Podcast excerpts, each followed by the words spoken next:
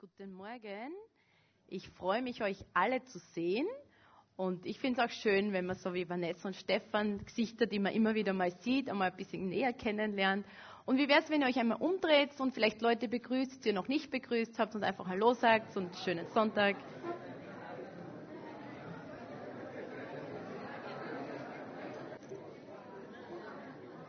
Es ist ja schön, in so einer, in einer Gemeinde zu sein, Geschwister zu haben, ja, miteinander den Weg zu gehen. Und ich hoffe, ihr seid mit Erwartungen in den Gottesdienst kommen.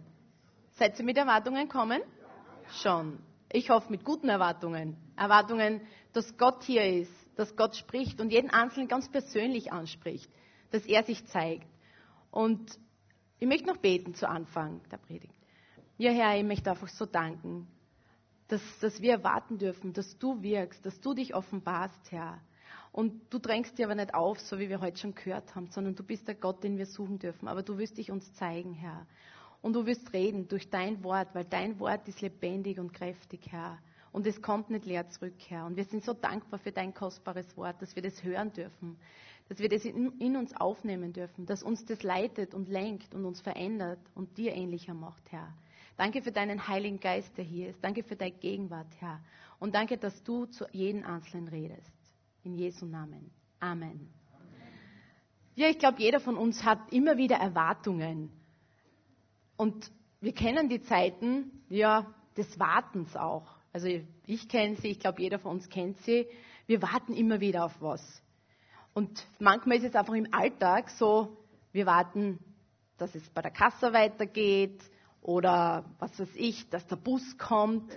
Und das Warten, das kann manchmal nervig sein und Kraft rauben. Aber dann gibt es ja die größeren Dinge im Leben.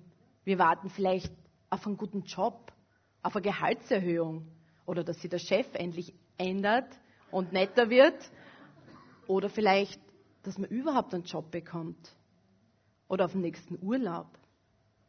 Oder vielleicht ist jemand da, der auf seine große Liebe wartet. Oder vielleicht Ehepaare, junges Ehepaar, die endlich auf das, erste Kind sehnsüchtig sich das Kind wünschen. Oder vielleicht dass die Kinder endlich selbstständig werden und auf eigenen Beinen stehen. Kann es ja auch geben. Es gibt ja viele Dinge, auf die man warten kann im Leben. Jeder von uns kennt es, das Warten. Und wie wir heute auch schon gehört haben, Weihnachten steht ja vor der Tür. Hey, freut ihr euch schon auf Weihnachten? Hm, naja, also, wenn ihr euch freut, dann könnt ihr das recht gut verbergen. Wenn ihr jetzt in der Kinderstunde wäre, dann würden die Kinder schon sagen, ja sicher, und ich wünsche mir das und das und wow, Weihnachten ist so super und so cool. Ja, also, ihr freut euch, man sieht es, aber sagt es eurem Gesicht auch und eurem Herzen. Aber keine Angst, ich will heute keine Weihnachtspredigt halten. Für das ist es noch ein bisschen zu früh, aber wenn sie alles schon um Weihnachten dreht. Aber ich kann mich noch erinnern, als ich Kind war, da haben wir so einige Monate vor Weihnachten haben wir diese Warenhauskataloge bekommen. Die kriegt man heute ja gar nicht mehr so von, was weiß ich, ich will keine Werbung machen, Quelle oder keine Ahnung, was es da alles gegeben hat. Und für uns Kinder war das das Beste, das Größte. Wow, hey, die Kataloge sind da. Und dann hat sie mir gesagt, hey, gehen wir Katalog schauen. Und das war unsere Lieblingsbeschäftigung, weil wir haben die Kataloge genommen und haben uns angekreuzt, was wir uns alles wünschen würden. Natürlich waren das ziemlich viele Wünsche und ziemlich große Wünsche, aber wir haben gewusst, es gibt eine Sache zu Weihnachten und das war nicht immer leicht, das zu minimieren. Also unsere ganzen Wünsche auf eine Sache zu minimieren. Und dann haben wir natürlich auf Weihnachten gewartet und wir hätten uns gewünscht, dass, dass einfach die Zeit vorübergeht, dass die Tage übersprungen werden. Und dann war der große Tag da. Und dann haben wir manchmal einfach voll Begeisterung und Freude das Geschenk entgegengenommen, was wir uns so gewünscht haben. Aber manchmal war es dann auch nicht gerade das Geschenk, was wir uns gewünscht haben, sondern irgendwas Praktisches, was man als Kind ja überhaupt nicht braucht. Irgendein Pullover oder keine Ahnung, irgendwas Socken oder so. Aber wir haben drauf gewartet. Und es gibt Dinge und Ereignisse im Leben, auf das wir warten. Und die Frage ist, worauf wartest du? Und wie verbringst du die Zeit des Wartens? Und ich möchte mit euch heute einen Text lesen, wo es auch um das Warten geht. Und wenn ihr Bibel da habt, dann schlagt es auf Hebräer 11, 8 bis 15. Sonst könnt ihr einfach hier mitlesen. Hebräer, 8, äh, Hebräer 11, 8 bis 15. Durch den Glauben wurde Abraham gehorsam, als er berufen wurde, in ein Land zu ziehen, das er erben sollte. Und er zog aus und wusste nicht, wo er hinkäme. Durch den Glauben ist er ein Fremdling gewesen, in dem verheißenen Land, wie in einem Fremden und wohnte in Zelten mit Isaak und Jakob, den Miterben derselben Verheißung. Denn er wartete auf die Stadt, die einen festen Grund hatte, deren Baumeister und Schöpfer Gott ist. Durch den Glauben empfing auch Sarah, die unfruchtbar war, Kraft, Nachkommen hervorzubringen, trotz ihres Alters. Denn sie hielt den für treu, der es verheißen hatte. Darum sind auch von dem einen, dessen Kraft schon erstorben war, so viele gezeugt worden wie die Sterne am Himmel und wie der Sand am Ufer des Meeres, der unzählbar ist. Diese alle sind gestorben im Glauben und haben das Verheißene nicht erlangt, sondern es nur von ferne gesehen und gegrüßt und haben bekannt, dass sie Gäste und Fremdlinge auf Erden sind. Wenn sie aber solches sagen, geben sie zu verstehen, dass sie ein Vaterland suchen. Und wenn sie das Land gemeint hätten, von dem sie ausgezogen wären, hätten sie ja Zeit gehabt, wieder umzukehren. Und ich glaube, viele von uns kennen Abraham, kennen die Geschichte von Abraham. Abraham ist von Gott rausgerufen worden, aus seiner, seiner Heimat wegzugehen, in ein fremdes Land, in ein Land, das er gar nicht gekannt hat, gar nicht gewusst hat, wo das ist und was er da tun soll. Aber Gott hat ihm gesagt, geh in das Land, das du erben wirst, du und deine Nachkommen. Aber was hat Abraham dazu bewogen, zu gehen?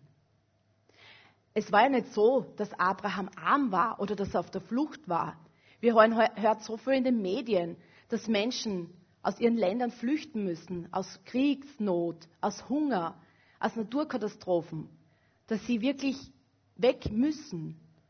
Aber Abraham war das ganz anders. Gott hat Abraham schon gesegnet. Abraham war ein reicher Mann. Er war reich an Besitz, an Gütern, an vielen Dingen. Und Gott sagt zu ihm, geh aus deinem Land. Geh in ein Land, das ich dir zeigen werde, das du erben wirst. Was ist das für eine Verheißung? Was ist das für ein Versprechen? Und ich kann mir vorstellen, dass die Leute damals zu Abraham gesagt haben, Abraham, bist du total von Sinnen? Was ist denn los mit dir? Warum verlässt du alles? Warum verlässt du deine Sicherheit, deine gewohnte Umgebung, denn alles, was du hast? Warum gehst du einfach in ein Land, das du gar nicht kennen wirst?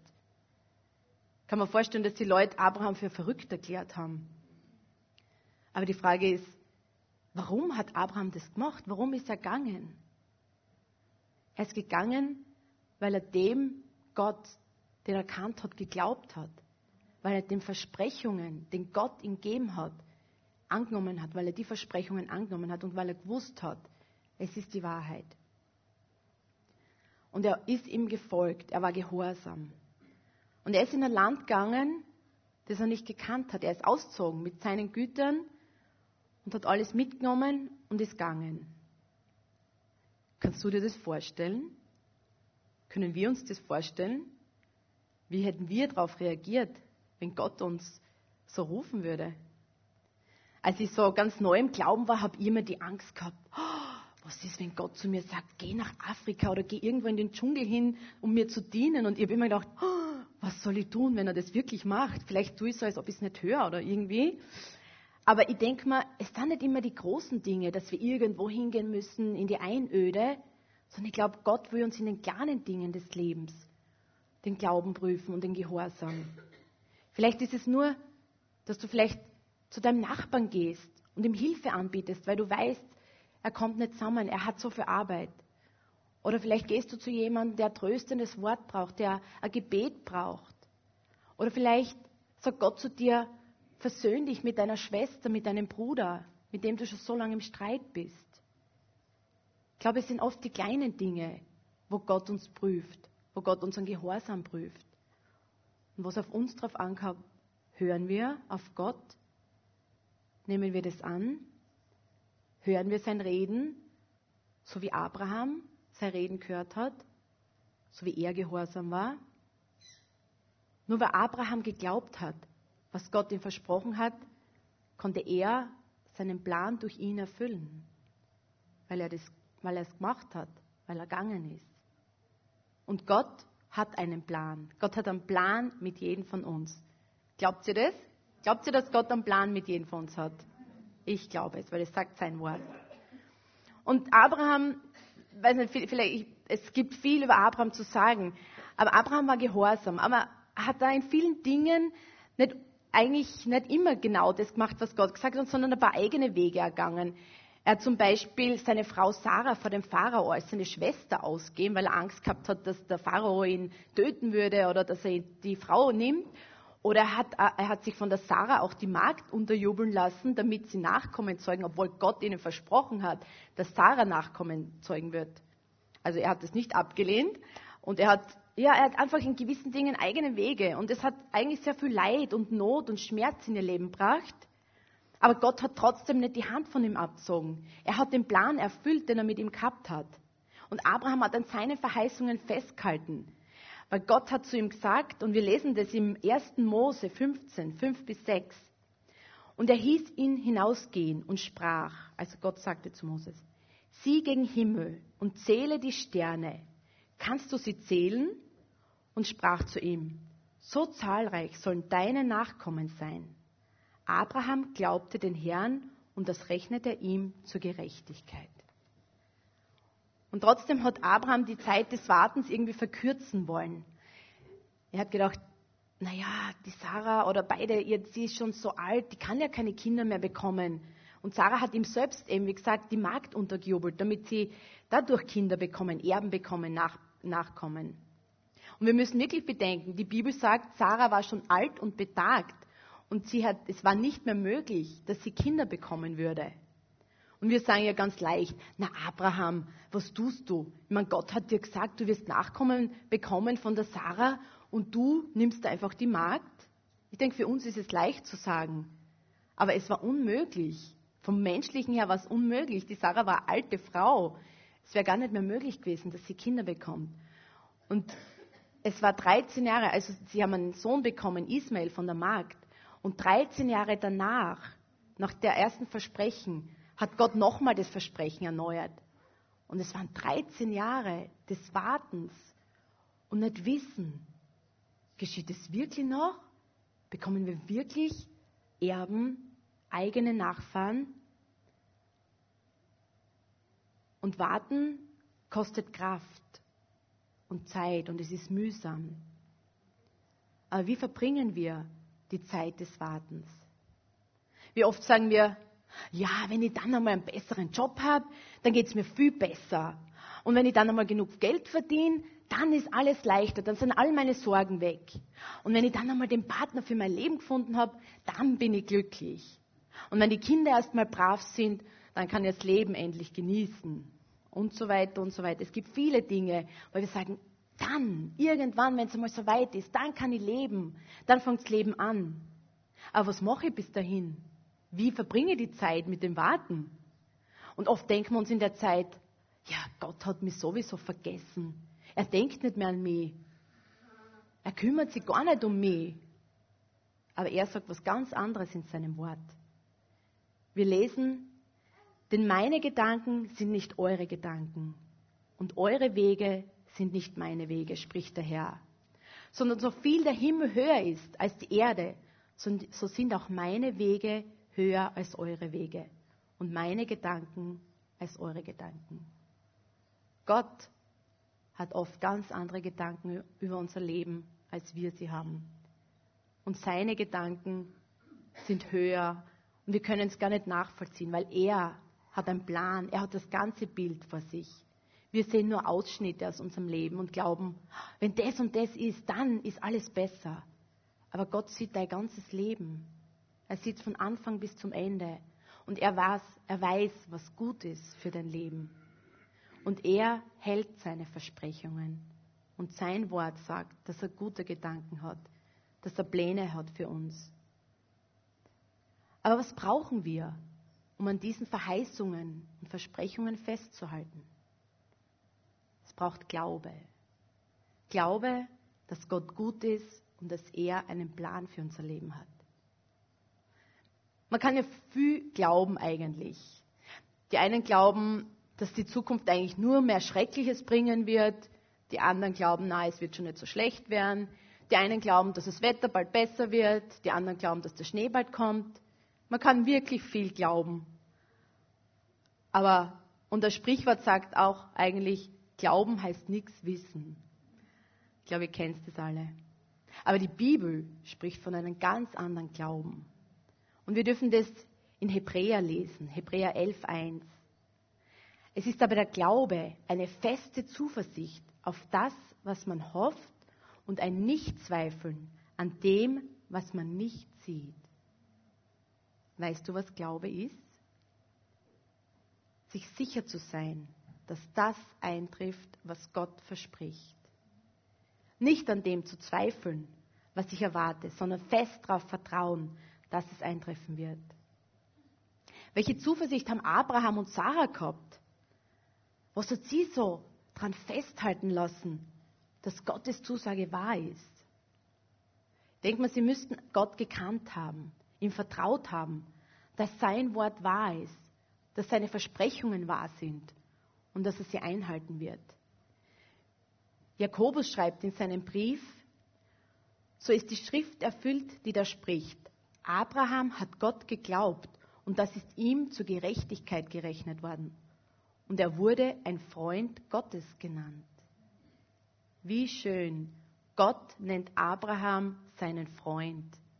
Ist das nicht ein wunderbarer Ausdruck von einer innigen, persönlichen Beziehung? Es kann gar nicht enger sein. Ich denke mir, jeder, der einen guten Freund hat oder eine gute Freundin, weiß, wie kostbar das ist. Freunde sind sowas Kostbares und gar nicht so oft. Freunde, wirklich wahre Freunde sind oft selten. Weil Freunde vertraut man sich an, kann Leid und Freuden miteinander teilen. Man vertraut ihnen. Und Gott hat Abraham vertraut. Er hat ihm das anvertraut, was kommen wird. Und das war genial. Und Abraham hat Gott geglaubt, obwohl er überhaupt nicht gewusst hat, wo er hingehen wird, was er vorhat mit ihm, wo er enden würde. Aber er hat seinem Wort vertraut und hat gewusst, das ist die Wahrheit.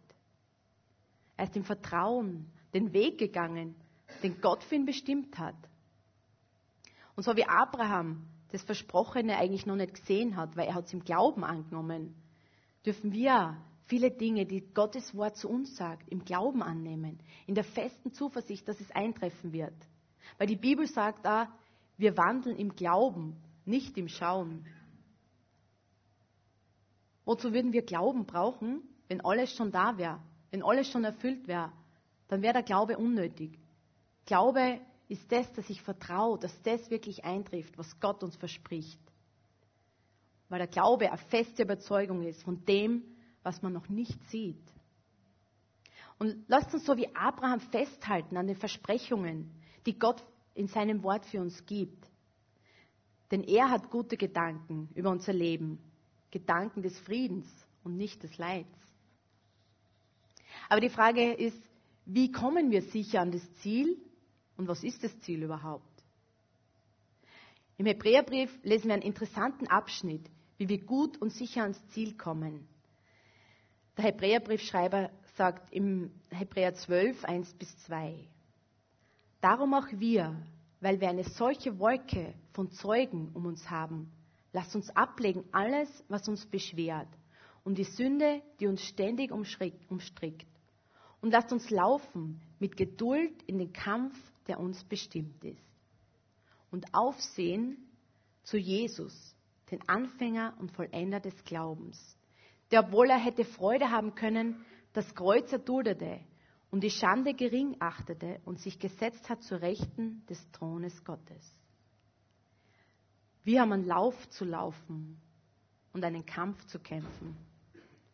Ich weiß nicht, wer von euch schon einmal einen Marathon gelaufen ist. Ich sehe da ein paar, von denen ich es weiß. Ich weiß, der Fritz ist schon einmal und Ellen auch, gell? Ihr seid schon einmal Marathon gelaufen. Also ich gebe zu, ich bin noch nie einen Marathon gelaufen. Werde ich wahrscheinlich auch nie tun, aber macht nichts. Aber ich bin einmal bei einem 8-Kilometer-Lauf mitgelaufen. Das war für mich schon viel. Und als ich dann so bei diesem Lauf so am Start war oder so angefangen habe zu laufen, habe ich gemerkt, okay, meine Kondition ist doch nicht die beste und so fit bin ich dann auch nicht. Und die Begeisterung ist dann ziemlich schnell gedämpft worden, am Anfang war ja noch da, so am Start und die ersten paar hundert Meter. Und dann ist es immer weniger geworden, weil die Bedingungen auch nicht so leicht waren. Es war total heiß. Es war nicht nur flach, wie die meisten Marathon halt sind, die gehen schön flach dahin. Das war hügelig und das hat das natürlich auch alles beschwert. Und irgendwann habe ich mir gedacht, na, warum tue ich mir das an? Na, ich höre auf, das bringt nichts. Ich gebe jetzt auf, ich will nicht mehr. Und dann habe ich noch am Rand die Zuschauer gesehen, die einfach da gestanden sind und einfach zugeschaut haben und noch ein bisschen applaudiert haben. Und ich habe mir gedacht, die haben es leicht, die brauchen nur zuschauen. Ich quäle mich da ab und renn. Also das war eine einmalige Erfahrung, glaube ich. Also im, nach dem heutigen Stand der Dinge, würde ich mal sagen. Aber ich habe durchgehalten und ich bin ans Ziel gekommen, weil ich das Ziel vor Augen gehabt habe. Ich wollte unbedingt ans Ziel kommen. Das war das, was ich gesagt habe. Na, ich schaff's, ich will ans Ziel kommen. Und es war so ein gutes Gefühl, durchs Ziel zu laufen und zu sagen, hey, ich habe es geschafft, ich bin durchgekommen, obwohl es nicht so leicht war, aber ich bin da. Und die Frage ist, was braucht man eigentlich für so einen Lauf? Was braucht man eigentlich, wenn man so einen Lauf läuft oder einen Marathon? Was ist denn wichtig, Fritz? Training, das ist ganz gut. Was braucht man noch? Gute Schuh, Schuhwerk ist gut. Eben Vorbereitung. Man muss Ausdauer haben. Man kann nicht von 0 auf 100, da kann man nicht laufen. Man braucht dranbleiben, eine gute Kondition. Und man darf sich nicht ablenken lassen wäre blöd, wenn ich dann plötzlich so mich hinstelle und mit den Zuschauern zum Reden anfange und sage, na, wie geht's euch so? Also wenn man wirklich weiterkommen will, dann muss man schon dranbleiben und durch. Und was noch ganz wichtig ist, man muss das Ziel vor Augen haben. Wenn ich nicht weiß, wo ich hinrenne, dann macht das keinen Sinn. Dann, ich brauche das Ziel, ich muss wissen, wo ich hin will. Und lasst uns laufen, auch wir, wie wir in unserem Text gelesen haben, laufen ein Lauf des Glaubens. Unser Leben ist eigentlich ein Lauf auf ein Ziel hin. Und lasst uns mit Geduld diesen Lauf laufen. Und wie oft erleben wir in unserem Leben Zeiten des Kampfes, der Entmutigung oder Bedrängnis, der Not, Versuchung und vieles mehr. Und ich glaube, jeder von uns kennt diese Zeiten. Und vielleicht bist du gerade in so einer Zeit. Vielleicht denkst du dran, es hat keinen Sinn mehr. Ich schmeiß alles hin. Ich will aufgeben. Ich will nicht mehr weiter. Warum lässt Gott das alles zu? Warum greift er nicht ein? Hat er nicht einen guten Plan für mein Leben? Aber wir lesen in seinem Wort, denn ich weiß wohl, was ich für Gedanken über euch habe, spricht der Herr. Gedanken des Friedens und nicht des Leidens, dass ich euch gebe das Ende, das ihr wartet, sagt Jeremia seinem Buch. Oder in einer anderen Übersetzung steht dazu, dass ich euch gebe Zukunft und Hoffnung. Und das ist das Schöne. Gott gibt uns Zukunft und Hoffnung, wenn wir an ihm festhalten. Aber wie gehen wir um mit den Dingen, die nicht so laufen, wie wir uns das wünschen? wenn es schwere Zeiten gibt, wo wir das noch nicht sehen, was kommen wird. Die Bibel sagt, lasst uns auf Jesus schauen. Lasst uns auf Jesus schauen, den Anfänger und Vollender des Glaubens. Und was heißt, was heißt es, auf Jesus schauen? Das heißt, dass wir uns auf ihn verlassen, ihm vertrauen, seinem Wort vertrauen und all die Dinge, die uns beschweren und niederdrücken und wegziehen wollen von ihm, von diesen Dingen wegzuschauen und auf Jesus hinschauen. Weil er hat einen Plan für unser Leben und sein Wort ist die Wahrheit. Und wenn wir uns auf ihn ausrichten, dann wird er uns führen und uns an der Hand nehmen. Und gerade die Zeiten, wo es uns so schwer fällt und wo die Dinge so mühsam sind und wo wir ans Aufgeben denken, wird unser Glaube auch auf den Prüfstand gestellt. Es ist eigentlich immer wieder leicht zu sagen, wenn alles super ist, wenn alles läuft, ich glaube, Gott ist gut, Gott gibt mir alles. Ich finde es immer leicht, ich kenne solche Zeiten, da ist es so leicht zu sagen, wow, es ist so herrlich und es ist so klasse und, und so. Aber was ist, wenn die Zeiten anders sind. Wenn Dinge zusammenbrechen in deinem Leben. Wenn nichts mehr ist so wie vorher. Glauben wir dann wirklich? Wo steht unser Glaube dann? Und ich glaube, niemand wünscht sich solche Zeiten, aber sie kommen. Entweder bist du in so einer Zeit oder du warst in so einer Zeit oder sie kommt, aber Gott ist da.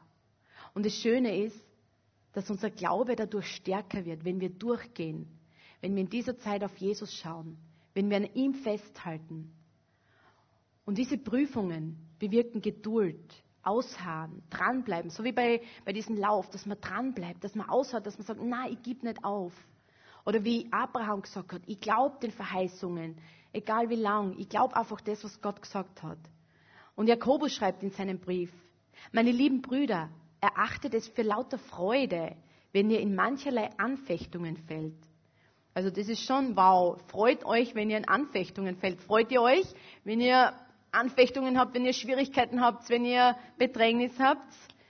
Wow, aber Jakobus sagt es, weil er sagt, und wisst, dass euer Glaube, wenn er bewährt ist, Geduld wirkt. Und die Geduld aber soll ihr Werk tun bis ans Ende, damit ihr vollkommen und unversehrt seid und kein Mangel an euch ist. Das sind harte Worte, aber es ist die Wahrheit. Wenn wir durch Prüfungen gehen, durch Schwierigkeiten, wird unser Glaube wirklich erprobt und tiefer und fester. Ich kann es selber aus meinem Leben sagen. Auch Phasen gehabt, immer wieder mal, wo, wo ich auch geglaubt habe, ich gebe auf, ich will nicht mehr, ich kann nicht mehr. Es sind Schwierigkeiten, es erdrückt mich. Aber dann, wenn ich auf Jesus geschaut habe und wenn mir sein Wort wieder, wenn er mir in seinem Wort begegnet ist und mir wieder neu ermutigt hat und Kraft gegeben hat, dann habe ich im Nachhinein erkannt, wow, das hat mich viel näher zu ihm hingezogen. Und es hat mir Geduld gegeben, zu lernen, auszuharren, dran zu bleiben, wirklich auf ihn zu vertrauen. Und Prüfungen bewirken Geduld in unserem Leben. Und ich glaube, also ich brauche sie, ich weiß nicht, wie es euch geht, aber Geduld ist etwas, was ich immer wieder in vielen Situationen neu erprüfen darf oder erproben darf. Ich denke mir, es ist ja immer wieder so leichtes Gebet, Herr, schenk mir Geduld. Wenn es geht, sofort. Also es wäre super, wenn man Prüfungen einfach überspringt und dann hat man einfach die Geduld. Aber Geduld geht nicht von heute auf morgen oder nicht mit einem Fingerschnipser, sondern Geduld muss erprobt werden und erprüft werden. Und Gott führt uns manchmal in solche Prüfungen und solche Proben hinein, so wie Jakobus es sagt. Und wir dürfen uns freuen. Es ist zwar in der Prüfung nicht immer das Leichteste, sich zu freuen, aber jeder, der mal aus so einer Phase heraus ist, weiß, wow, das hat mich wirklich näher zu Gott gezogen. Das hat mich so gestärkt und ich möchte festhalten und weitergehen. Und der Glaube ist tiefer geworden dadurch. Und ich kann mir vorstellen, wenn wir von diesem Lauf auch reden, unser Lebenslauf, dass es eben wichtig ist, jeder oder jeder, der schon mal einen Lauf gelaufen ist, dass mir zustimmt, man muss das Ziel vor Augen haben, oder? Das ist wichtig, Ziel vor Augen zu haben. Und ich bin ja eigentlich relativ orientierungslos und man sagt ja, dass das ein Problem von Frauen ist. Aber ich kenne auch einige Männer, die sich auch hier vorne schon geoutet haben. Ich will keinen Namen nennen. Gell, Markus? Aber er hat sich selbst hier schon geoutet, dass er nicht die beste Orientierung hat. Und ich war schon einmal dabei, wie, das, wie wir so die Welt erkundet haben. Na, aber ich bin ziemlich orientierungslos und ich habe eine nette Beschreibung gehört, wie Männer das so beim Autofahren machen. Und zwar, Männer verfahren sich nicht, sondern sie kreisen ihr Ziel ein. Ist auch nett. Ich meine, man lernt die Gegend kennen, man sieht viel und irgendwann kommt man ja dann doch vielleicht ans Ziel. Aber aber ich glaube, so mancher kann sich damit identifizieren, ob jetzt Frau oder Mann. Aber ich denke mir, es ist so wichtig, das Ziel vor Augen zu haben, dass wir das Ziel nicht verlieren. Denn dieses Ziel, das bestimmt unseren Lebenslauf. Und wenn wir aufsehen zu Jesus und uns auf ihn ausrichten und uns von Gottes Wort navigieren lassen, weil Gottes Wort ist das beste Navigationssystem, dann werden wir das Ziel erreichen. Und wir werden durch Schwierigkeiten und Nöten hindurchgehen weil er uns durchträgt. Und ich wünsche mir so sehr, dass wir wie Paulus am Ende sagen können, ich habe den guten Kampf gekämpft, ich habe den Lauf vollendet, ich habe Glauben gehalten. Hinfort liegt für mich bereit die Krone der Gerechtigkeit, die mir der Herr, der gerechte Richter, an jenem Tag geben wird. Nicht aber mir allein, sondern auch allen, die seine Erscheinung lieb haben. Und ich wünsche mir, dass wir alle das sagen können. Ich habe den Kampf gekämpft. Ich habe den Lauf vollendet. So wie ich ins Ziel gekommen bin und sage, wow, super, ich habe es geschafft. Dass wir das alles sagen können, wenn wir bei Jesus sind. Und das ist das, das Ziel unseres Lebens. Und wir dürfen an seine Verheißungen, an seine Versprechungen festhalten. Und lasst uns hinschauen zu Jesus. Und wie gesagt, die Bibel, das Wort Gottes, ist das beste Navigationssystem, das es gibt. Das führt uns nie in die Irre. Weil ich kenne Leute, die sagen, geh mein Navi, das führt mir immer falsch. Kann sein. Oder vielleicht ist es falsch eingestellt. Weiß ich nicht. Aber die Bibel führt uns nie in die Irre. Und das ist das Schöne. Weil Gott will, dass wir den Lauf vollenden, dass wir ans Ziel ankommen und dass wir Glauben halten. Lasst uns das Ziel nicht aus den Augen verlieren. Abraham hat auf eine Stadt gewartet, steht in der Bibel, die einen festen Grund hat und der ein Baumeister und Schöpfer Gott ist. Er wartete auf seine himmlische Heimat und wusste, dass er auf Erden nur ein Fremdling ist. Abraham hat viele Verheißungen nur im Glauben annehmen können, aber er hat es geglaubt. Und er wusste, sein Ziel ist die himmlische Heimat mit Gott. Und Abraham hat schwere Zeiten erlebt, Prüfungen bestanden. Und wenn er auch in manchen Dingen seine eigenen Wege gegangen ist, das jetzt für uns nicht das große Vorbild ist, aber er hat niemals an Gottes Güte und seinen Verheißungen gezweifelt. Und so wie Gott mit Abraham den Lauf vollendet hat, lasst uns auch den Lauf vollenden und bis zum Ende laufen.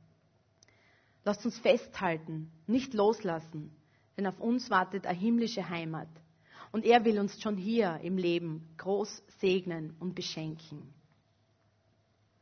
Und ich möchte zum Abschluss kommen und nochmal zusammenfassen. Gott hat einen Plan mit deinem Leben. Er wird ihn durchführen, wenn du an ihm festhältst. Und wenn du gerade schwierige Zeiten in deinem Leben durchmachst, er ist da, um dir die Kraft zu geben, weiterzumachen. Und gerade in diesen schwierigen Zeiten wird unser Glaube geprüft und wird fester und tiefer. Und es bewirkt Geduld. Bleib dran. Lauf den Lauf weiter, auch wenn Hindernisse kommen. Und lasst uns das Ziel nicht aus den Augen verlieren, indem wir auf Jesus schauen. Amen. Lasst uns gemeinsam aufstehen und beten und möchte das Lobpreisteam bitten, dass sie noch vorkommt. Ja, Herr, ich möchte so danken für deine wunderbaren Versprechungen, deine Verheißungen in deinem Wort. Danke, dass du einen wunderbaren Plan hast und dann danke, dass du uns ans Ziel bringen wirst. Und unser höchstes Ziel ist die Gemeinschaft mit dir, die himmlische Heimat. Aber du wirst uns auch in diesem Leben schon segnen und beschenken. Du wirst uns einen guten Weg führen. Und wir wollen uns auf dich verlassen. Wir wollen den Weg gehen, den du für uns vorgezeichnet hast. Herr, wir wollen nicht eigene Wege gehen, Umwege gehen, die uns Schmerz und Leid und Not verursachen weil du hast gute Gedanken, Gedanken des Friedens und nicht des Leids über unser Leben. Und wenn wir uns auf dich ausrichten und dein Wort uns durchführt und navigiert, dann sind wir auf der sicheren Seite, Herr. Dann werden wir ans Ziel kommen. Und ich danke dir, dass du über jeden heute hier deine Hand hältst, dass du mit jedem Einzelnen hier einen wunderbaren Plan hast, einen genialen Plan. Und jeder, der jetzt in einer schwierigen Situation ist, Herr, wir beten, ich bete, dass du ganz neu sprichst, Herr. Dass du diese Menschen wieder ganz neu ergreifst, Herr. Dass du ihnen begegnest. Dass du Herzen berührst und Herzen wieder ganz neu auf die ausrichten lässt, Herr. Ja, Herr, wir wollen wirklich mit dir den Weg gehen, den Lauf laufen, bis wir wirklich die himmlische Heimat erreicht haben, Herr. Und dafür danke dir von ganzem Herzen. Amen. Amen.